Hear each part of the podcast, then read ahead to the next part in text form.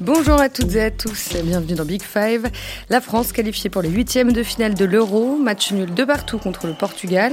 Objectif atteint, première place en poche. Karim Benzema délivré, on va en parler. Mais les lacunes françaises devant interrogent. Comment expliquer ses limites dans l'animation offensive? Face au Portugal, Antoine Griezmann évoluait pourtant au poste qu'il préfère. Kylian Mbappé reste la menace numéro un, mais il n'a pas encore marqué. La relation technique du trio que le monde nous envie n'est pour l'instant pas si évidente. Alors quelles options pour le huitième contre la Suisse? Kingsley Coman pourrait-il faire son entrée dans le 11 En ligne avec moi aujourd'hui, deux des envoyés spéciaux de l'équipe à Budapest. Hugo Delon pour commencer. Bonjour Hugo. Bonjour Marie, bonjour à tous. Et puis Vincent Duluc est avec nous également. Bonjour Vincent. Salut à tous. Voilà, vous avez le casting et le menu. Maintenant, on peut commencer. La France première de son groupe, une constante sous l'air des champs lors des tournois majeurs. Les Bleus affronteront donc la Suisse le lundi 28 juin à Bucarest, en Roumanie. Une victoire et deux matchs nuls pour commencer cet euro, dont le dernier, deux partout contre le Portugal. On va revenir sur cette rencontre, euh, sur les deux premières aussi, parce qu'il y a pas mal de choses à, analyser. Mais on va commencer par la bonne nouvelle de la soirée, en plus de la qualification. C'est le doublé de Karim Benzema, cinq ans et demi après son dernier but en bleu. Un penalty avant la mi-temps et euh, une jolie frappe euh, juste après. Vincent, dans quelle mesure ce match contre le Portugal euh, entérine définitivement le retour de Karim Benzema en équipe de France? Bah, c'est un peu plus que symbolique euh, parce que c'est son, premier but depuis, depuis 5 ans et 8 mois, parce qu'il avait manqué le penalty dans la préparation contre le Pays de Galles, parce qu'il avait manqué quelques occasions lors, des, lors des, deux premiers matchs du tournoi. Donc voilà, la fameuse attaque que le monde entier nous, nous enviait, telle que telle qu'on l'a vendue euh, depuis, depuis, depuis le rappel de Benzema, elle, elle était un peu grippée jusque-là, elle est toujours un peu, mais au moins, au moins euh, Karim Benzema a, a, répondu un peu aux, attentes et aux premières critiques qui, qui étaient venues après, après, euh, après le match de la Hongrie.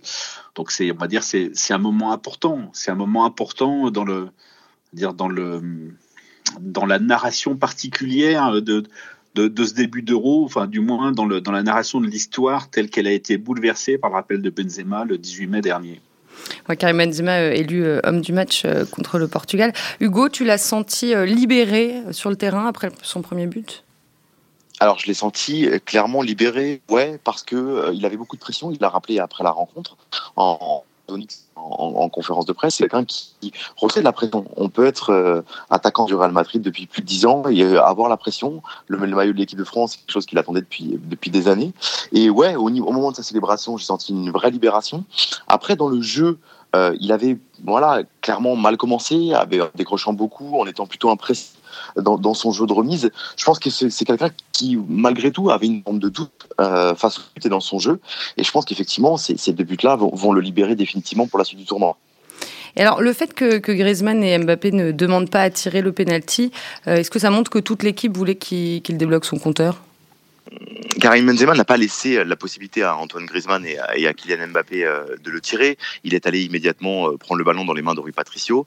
la vraie surprise, c'est qu'Antoine Griezmann n'ait pas été échangé avec lui. Antoine Griezmann l'avait expliqué en conférence de presse.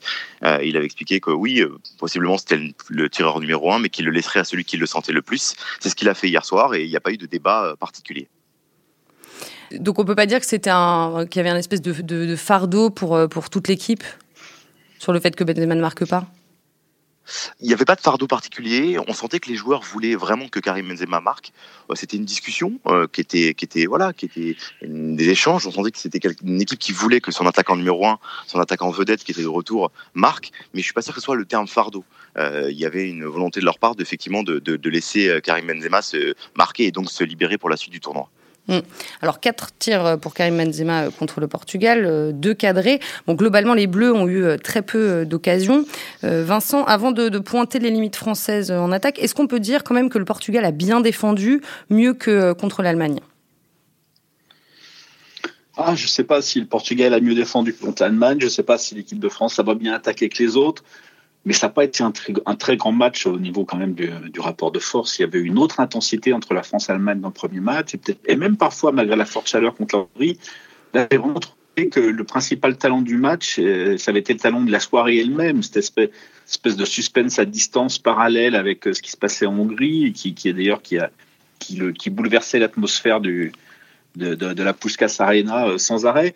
Le match lui-même, il n'a pas été fantastique. Il y a eu hmm. très peu d'occasions nettes. Il y a eu pour les uns comme pour les autres. Donc, euh, je sais pas si je, c'est parce que Benzema a marqué deux buts qu'on est rassuré pour l'attaque française et j'ai pas trouvé non plus que qu'on que ça a été un test non plus pour la pour, pour, pour la défense non plus.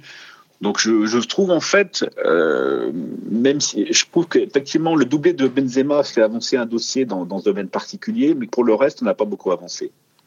Ouais, Hugo, tu rejoins Vincent euh, sur cette analyse? Ouais, clairement, dans l'animation offensive, je ressens parfaitement euh, Vincent. On n'a pas énormément d'occasions, euh, on n'a pas vu une progression dans la relation technique entre Antoine Griezmann et, Karim Benzema, voire, voilà, elle, a empiré, entre guillemets.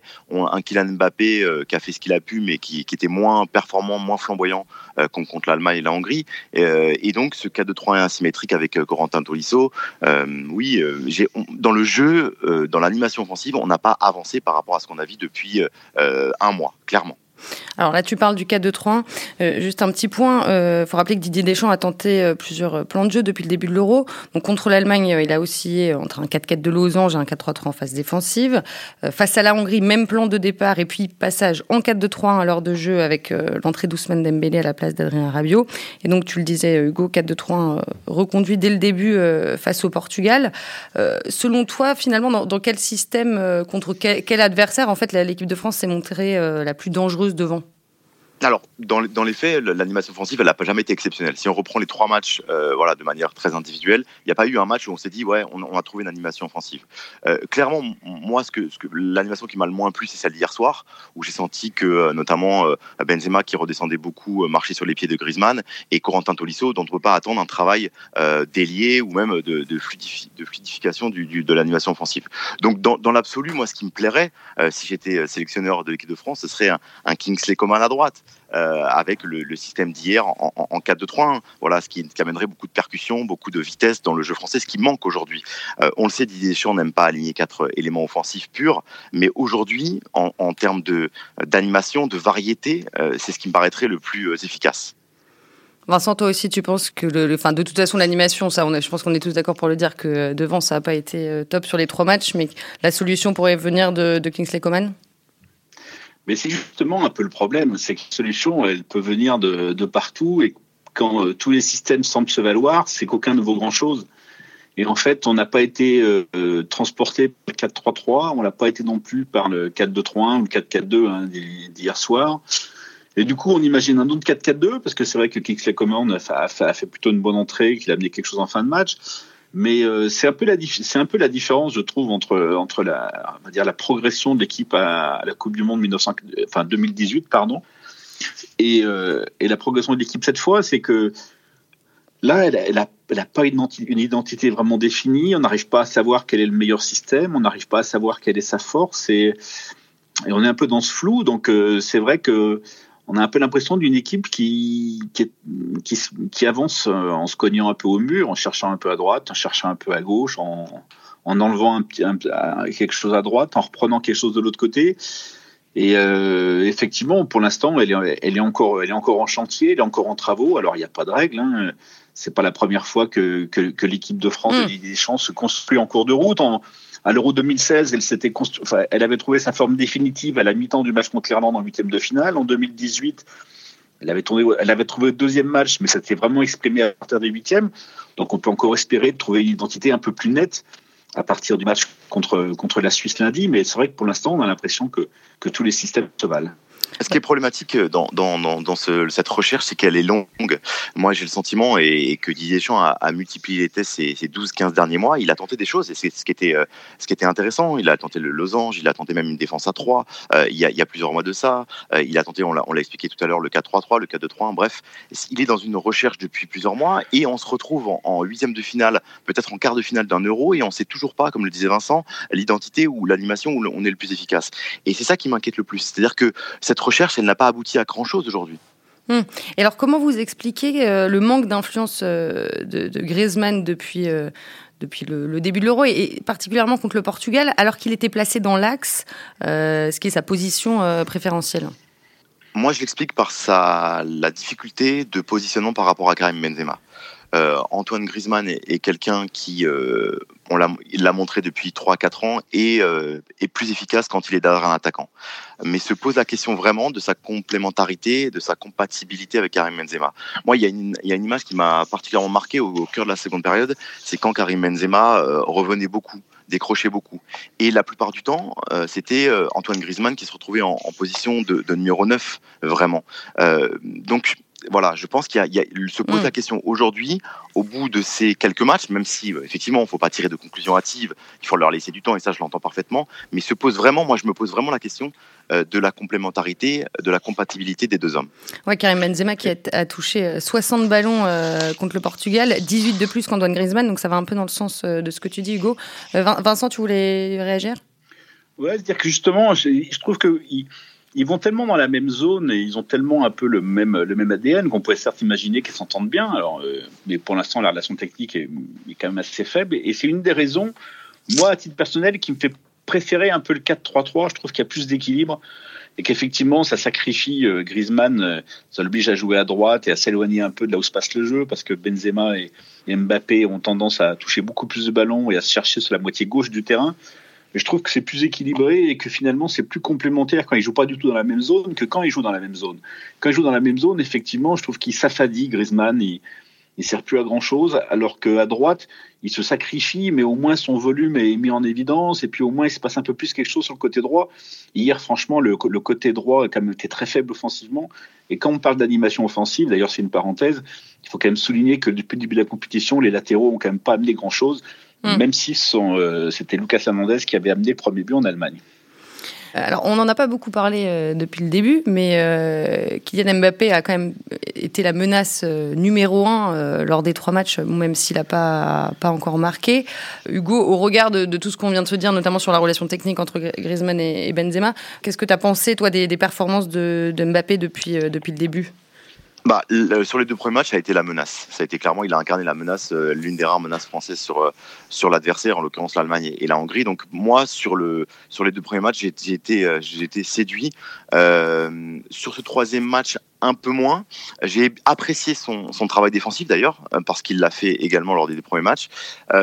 La seule difficulté en fait dans l'animation offensive française, c'est que pour moi, il n'y a qu'une seule arme entre guillemets en ce moment, c'est Pogba Mbappé c'est Pogba en quarterback qui lance Mbappé. Mm. Et au bout de quelques mois de travail, se dire que avec une telle qualité, avec Benzema, Griezmann, euh, on a comme seule arme cette relation technique entre Pogba et Mbappé, je trouve ça extrêmement euh, faible en fait comme bilan. Mm. Euh, et pour revenir sur Mbappé, il, est dans un état athlétique qui est satisfaisant. On sent que sur ses premiers appuis, il est véloce, qu'il a la capacité de faire euh, des différences. Euh, voilà, il, m'a convaincu sur les deux premiers matchs. Été moins, je l'ai trouvé moins flamboyant euh, hier soir contre contre les Portugais. Un mot sur Paul Pogba. C'est vrai que depuis le début, c'est un peu le, seul détonateur de, de, l'attaque des Bleus, enfin comme tu viens de le dire Hugo. Vincent, comment, comment est-ce que tu expliques qu'aujourd'hui ce soit lui le, plus créatif, le plus influent? Mais alors, ça, ça, ça, enfin, ça, s'explique, pardon, déjà par, par la, sa capacité à, à, sortir le meilleur de lui-même et de son jeu dans un tournoi. C'est-à-dire qu'on on, l'a déjà un peu dit, mais euh, trois semaines à se coucher tôt et à manger des pâtes, et Paul Pogba devient un autre joueur. Et à chaque fois, vraiment, c'est vraiment un joueur de tournoi qui, qui, qui, est fait pour cette, pour cette vie réglée, un peu monacale, et ça, ça, ça vraiment, ça révèle le meilleur de lui-même. Ensuite, il y a quand même d'autres explications, c'est que il a, un rôle central au sens géométrique du terme, donc beaucoup de ballons passent par lui. C'est d'autant plus central que la défense centrale prend pas beaucoup de risques justement dans la relance. On voit peu de décalage et un peu de gelon de, de Varane, mais il n'y a pas, a pas beaucoup d'impulsions qui sont données, qui données par la défense centrale. Donc, donc Pogba est encore un peu plus, euh, un peu plus ce, ce rôle-là. En plus, il a une telle capacité d'alterner jeu court et jeu long qui trouve un peu plus de, solutions que les autres. Il a, il a cette vision-là, il a cette capacité-là de, de, de, trouver des passes euh, soit, soit aériennes et longues, soit, euh, soit tendues et, et au ras du sol. Enfin voilà, il a, il a vraiment une grande variété de, de, passes possibles. Et puis il y a le fait aussi que maintenant que Benzema est arrivé, peut-être que, on va dire que les, défenses restent peut-être un petit peu plus euh, focalisées sur les attaquants et que ça, le libère dans certaines zones. Mais là, c'est vraiment une, une, théorie comme une autre. Je pense juste que on voit d'autant plus Paul Pogba que, le jeu et que le jeu collectif, l'animation collective est encore assez, terne et, donc il faut que, que, c'est la nécessité finalement qui oblige Pogba à toucher autant de ballons et à prendre autant de risques dans la passe. Alors maintenant, euh, enfin voilà, qu'on fait ce constat d'une animation collective assez terne, qu'est-ce que Deschamps euh, doit faire? Qu'est-ce qu'il doit euh, mobiliser chez ses joueurs et notamment chez les droits de devant pour, pour améliorer la situation? Bah, je pense qu'il faut trouver déjà un nouvel équilibre. Je pense que celui d'hier, euh, euh, tout le monde l'a vu, il n'est pas satisfaisant avec Corentin Tolisso et les droits. En tout cas, moi, je n'ai pas senti que c'était aussi efficace que euh, le pendant de la Russie avec Blaise du côté gauche. moi, je le répète, je pense que le, la solution aujourd'hui, c'est d'installer Kingsley Coman, qui est capable de faire les efforts défensifs. C'est ça dont il est question. On l'a vu contre le, Portugal au match à Lisbonne. C'est toujours le doute, ça, sur Kingsley Coman. Non, il est capable de le faire. Il a le volume nécessaire pour le faire. Athlétiquement, il est dans une situation qui est plutôt correcte malgré euh, son aller-retour en, Suède pour aller euh, euh, voir son épouse qui est en train de leur, petite fille. je pense qu'il est capable de le faire, d'avoir ce volume-là. Il l'a prouvé à plusieurs reprises en club. Il l'a prouvé en équipe de France contre le Portugal à Lisbonne. voilà. Après, ça sera un choix d'aligner quatre éléments offensifs. Est-ce qu'il va pouvoir, est-ce qu'il va vouloir, pardon, euh, voilà, aller rogner sur ses, principes et donc mettre ses quatre offensifs. Il n'y a que lui qui, détient la réponse. C'est un pur ailier de débordement. Euh, Kingsley Coban, il est, il est, très bon en un contre un. En quoi son profil est un peu différent de celui d'Ousmane Dembélé, par exemple, qui est Ousmane Dembélé qui est, euh, qui est blessé malheureusement? Alors c'est un petit peu différent parce qu'Ousmane Dembélé, déjà il a les deux pieds indifféremment. C'est quelqu'un qui est aussi à l'aise à droite qu'à gauche. Kingsley Coman, il est plus à l'aise côté gauche, la place occupée aujourd'hui par euh, Kylian Mbappé. Il joue à 80% du temps en club euh, côté gauche, donc euh, voilà, à droite il peut le faire, mais c'est pas c'est pas son poste préférentiel. Après dans le jeu combiné, je pense qu'Ousmane Dembélé est, est, plus précis, plus juste que, Kingsley Coman, même si Kingsley Coman peut peut voilà trouver son attaquant et faire des redoublements de passes, il n'y a pas de souci, mais je pense que il a une subtilité technique Ousmane Dembélé supérieure à celle de, de Kingsley Coman. Après face au but, je pense que sur les deux dernières années, euh, Coman a beaucoup progressé et donc de ce point de vue-là, devant la, voilà, la fiabilité, a plus de fiabilité que Dembélé. Donc Vincent, est-ce que euh, est-ce qu'on peut espérer entre guillemets que Deschamps envisage de jouer avec euh, les quatre devant contre la Suisse? Ben, encore, je, je, vais, faire la même réponse. On peut l'espérer si c'est la bonne solution. la question, c'est qu'effectivement, qu'on n'en sait rien et qu'en fait, hmm on cherche sans arrêt des, nouvelles solutions parce que celles d'avant sont pas complètement euh, convaincantes. Moi, j'aurais honnêtement, à titre personnel, j'aurais euh, insisté un peu plus sur, ce qu'on avait vu de bien en Allemagne à partir du 4-3-3. Je trouve que la manière dont le match contre la Hongrie a remis en cause le 4-3-3 me semble un peu, voilà, me semble, un petit peu excessive. j'aime bien l'équilibre du 4-3-3. Je trouve, je trouve ça un peu plus naturel. Maintenant, il y a aussi une autre donnée qui peut quand même impliquer de jouer dans le système euh, préconisé par Hugo, c'est qu'on rencontre la Suisse et qu'on risque d'avoir le ballon souvent et qu'il faudra bien en faire quelque chose. Alors je sais bien qu'en 2018, on a gardé la même philosophie, quel que soit l'adversaire, qu'on ait beaucoup de ballons, qu'on l'ait moins, mais la réalité, c'est qu'on l'a beaucoup. Et, mais, mais voilà, je, pense que contre la Suisse, effectivement, on peut jouer comme ça, quatre attaquants, et puis, euh, et puis trouver un équilibre, mais mais la question, si on joue à 4 et donc seulement à deux milieux, Pogba et Conté, dans l'hypothèse où Lucas Hernandez est en état de jouer, ça veut dire qu'on joue sans Rabiot. Voilà, donc en fait la question c'est est-ce qu'il vaut mieux jouer avec, euh, avec Rabiot et avoir de l'équilibre ou, avec Coman et avoir un peu plus de, de déséquilibre pour l'adversaire? C'est un peu, c'est un peu ça l'équation. Mais c'est ce qui, ce qui me paraît compliqué en fait euh, dans, le, dans, le, dans le raisonnement des quatre attaquants, c'est que théoriquement avec ces trois-là, on devrait avoir besoin de rien d'autre. Hmm. Avec ces, trois lois, ces trois-là, ils devraient se suffire à eux-mêmes. Quand on a Mbappé, quand on a Benzema, quand on a Griezmann, on n'a pas besoin de Kisley Coman pour faire la différence à côté d'eux. Mais la réalité, c'est que c'est que c'est vrai, c'est qu'il faut trouver quelque chose qui fonctionne mieux que ce qu'on a vu depuis trois matchs et que ça peut peut-être mieux fonctionner avec lui. Et est-ce que tu sais si euh, ces trois-là en parlent justement, si euh, s'ils communiquent euh, sur, enfin de façon générale, et puis là sur sur le manque d'efficacité depuis le début de l'Euro? Alors la communication entre les trois, je pense qu'ils échangent. Voilà, je, suis pas avec eux toute la journée, mais je pense qu'ils échangent.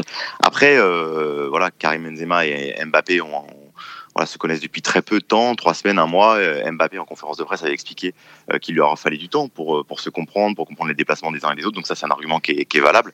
ce sont deux, deux hommes qui s'entendent bien. Après, la, la relation entre Griezmann et Mbappé, mm. c'est pas c'est pas un secret. Elle est, elle est plus distendue. Elle est voilà, elle est elle est plus fraîche. Voilà, elle n'est pas non plus polaire. C'est-à-dire plus fraîche. Bah, c'est-à-dire que je suis pas sûr qu'ils passent des, heures à discuter entre le, la, poire et le fromage. C'est-à-dire qu'à un moment donné, voilà, ils échangent sur le terrain. pour le coup, à l'entraînement notamment, on, on a vu des, des, dialogues entre eux. Donc c'est des gens qui parlent. Maintenant, vous dire que euh, pendant des heures, ils vont aller euh, faire des jeux vidéo ou euh, regarder des séries ensemble, j'ai plus de doutes. Complètement d'accord avec Hugo. C'est évident que, c'est entre, Mbappé et Griezmann qu'il y a plus de non-dits. Mais dans une équipe, il n'y a, pas toujours, il a pas toujours des problèmes. Il peut y a juste avoir des non-dits. Ça, fait partie de la relation des attaquants en équipe de France. Ça a été le cas pendant pendant huit ans en équipe de France entre Thierry Henry et, Zidane. Voilà, ce, sont des choses qui existent. Donc a priori, moi je pense qu'on en est là. Effectivement, on est dans le non-dit entre entre Mbappé et, Griezmann. L'autre jour, après le, après le match contre la Hongrie, le lendemain, j'étais à l'entraînement des remplaçants. Et euh, Griezmann était tout seul pendant tout l'entraînement, assis sur un ballon, alors que Benzema était avec, euh, était avec euh, Mbappé, avec Pogba et, à 30 mètres à côté. Il n'y a pas un moment où, où Griezmann s'est rapproché d'eux. Donc effectivement, il y a, mm. des... Il de toute façon, à partir du moment où, on a réuni trois, trois grands attaquants, c'est comme dans la vie réelle. À partir du moment où on est trois, c'est toujours deux contre un. Donc là, ça ressemble un peu à, deux contre un et on a l'impression d'un isolement de Griezmann à la fois dans la vie sociale et dans le jeu. Alors, pour euh, simplement nuancer un petit peu ce que dit Vincent par rapport à, à l'isolement de, de, Griezmann, c'est quelqu'un qui est, qui est dans le groupe, au-delà des attaquants dont on parlait à l'instant, quelqu'un de, de, sociable. Hein. C'est quelqu'un qui, oui, s'entend avec euh, beaucoup, de monde, c'est quelqu'un de plutôt rigolo, euh, qui met l'ambiance, etc. Donc il ne faut pas le, le, percevoir comme un, garçon isolé tout le temps, en bout de table, et, etc. C'est pas le cas. Non, non, mais qui, du dans le trio, c'est peut-être celui qui est le plus à part. Comme ça voilà, dans ce trio-là, clairement, c'est celui à part. Après, c'est quelqu'un qui, qui, a un rôle euh, essentiel dans la vie de groupe, dans la vie sociale du groupe, euh, qui, voilà, qui est l'humeur que, que l'on perçoit euh, sur le terrain ou sur les réseaux sociaux, etc. C'est ce que l'on voit, ce que les joueurs français et le staff voient toute la journée avec Antoine Griezmann. Voilà, il ne faut pas en faire non plus quelqu'un de, de, dépressif dans hmm. son coin, etc. Non, non, c'est pas le cas. C'est quelqu'un de, de, jovial, de, plutôt heureux d'être là et, et, et, voilà, qui met l'ambiance dans, dans ce groupe qui manque d'ambianceurs. Et, sur les trois, c'est peut-être lui aussi l'interlocuteur euh, privilégié de Didier Deschamps. Ouais, c'est le chouchou, clairement. Ça, c'est ça, c'est pas une, c'est pas une surprise. Hein. On le sait depuis 4-5 ans, et d'ailleurs, je crois que c'est sur l'antenne de, de, de, Téléfoot de TF1 qui euh, les joueurs étaient interrogés sur le chouchou euh, de, Deschamps, et tout, quasiment la totalité du groupe a dit Griezmann. Ils ont une relation privilégiée. Ça, c'est ça, c'est indéniable. Bon, avant de terminer, juste un petit mot, euh, un petit mot sur le match euh, contre la Suisse, euh, l'adversaire des Bleus en huitième. Donc la Suisse qui joue avec à trois derrière, avec un bloc très compact. généralement, on n'est pas très très bon face au, bloc bas. comment vous pensez que, que les Bleus vont, vont préparer et aborder ce match? Ben justement, j'aimerais bien le savoir, en fait. C'est-à-dire que on, revient un peu en boucle à, la problématique du, moment après ces trois matchs du premier tour, c'est qu'on ne connaît pas exactement les armes de l'équipe de France. On, en voit, on en on a un aperçu global, c'est-à-dire que c'est une équipe qui paraît solide, qui laisse peu d'occasions, mais qui, qui, dégage pas une, solidité absolue en défense. C'est une équipe qui a du talent au milieu, mais qui manque d'impact dans le jeu. On l'a vu par exemple contre le Portugal. Euh, dans, les duels, il ça a souvent été beaucoup trop léger c'est une équipe qui a une des meilleures attaques du monde, mais qui ne trouve pas vraiment de relation. Donc euh, ça, plus la problématique, comment jouer devant un bloc bas, bah, ça laisse forcément une incertitude sur la meilleure manière d'attaquer la Suisse. Mais je pense que la solution, quand même, euh, ça, c'est quand même dans l'intensité qu'il y avait eu dans le premier match en Allemagne, et c'est ça qu'il faut retrouver. Si, l'équipe de France a, cette, cette intensité-là, je pense que tout le reste suivra un petit peu mieux. De toute façon, c'est pas une équipe qui est faite pour enchaîner les temps forts, c'est une équipe qui est faite pour euh, pour empêcher son adversaire de jouer et puis, et, puis pour de temps en temps le, piquer. Alors c'est peut-être un peu plus difficile contre, un, contre une équipe aussi, euh, aussi ramassée euh, dans, dans, son camp, mais, mais ça, pour moi, ça reste la seule solution. Hmm. Un petit mot de la fin, Hugo, avant de filer? Non, face, face à la Suisse, j'ose espérer quand même qu'on on craint pas.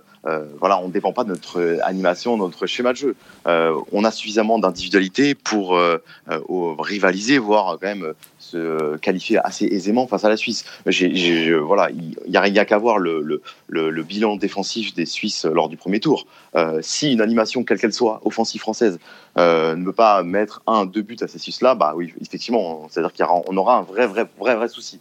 Mais compte tenu de ce que l'on voit de la Suisse depuis le début du tournoi, euh, que l'on mette Coman, que l'on mette Tolisso ou autre, a priori, si on fait les, si comme le disait Vincent, on met de l'intensité et suffisamment d'impact, il ne devrait pas y avoir trop de soucis.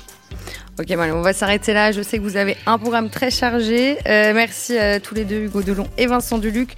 Donc, je vous le rappelle, euh, la France contre la Suisse en huitième, c'est le lundi 28 juin, 21h à Bucarest. Et euh, je vous retrouve la semaine prochaine pour vous parler, j'espère, d'un éventuel quart de finale. À très vite.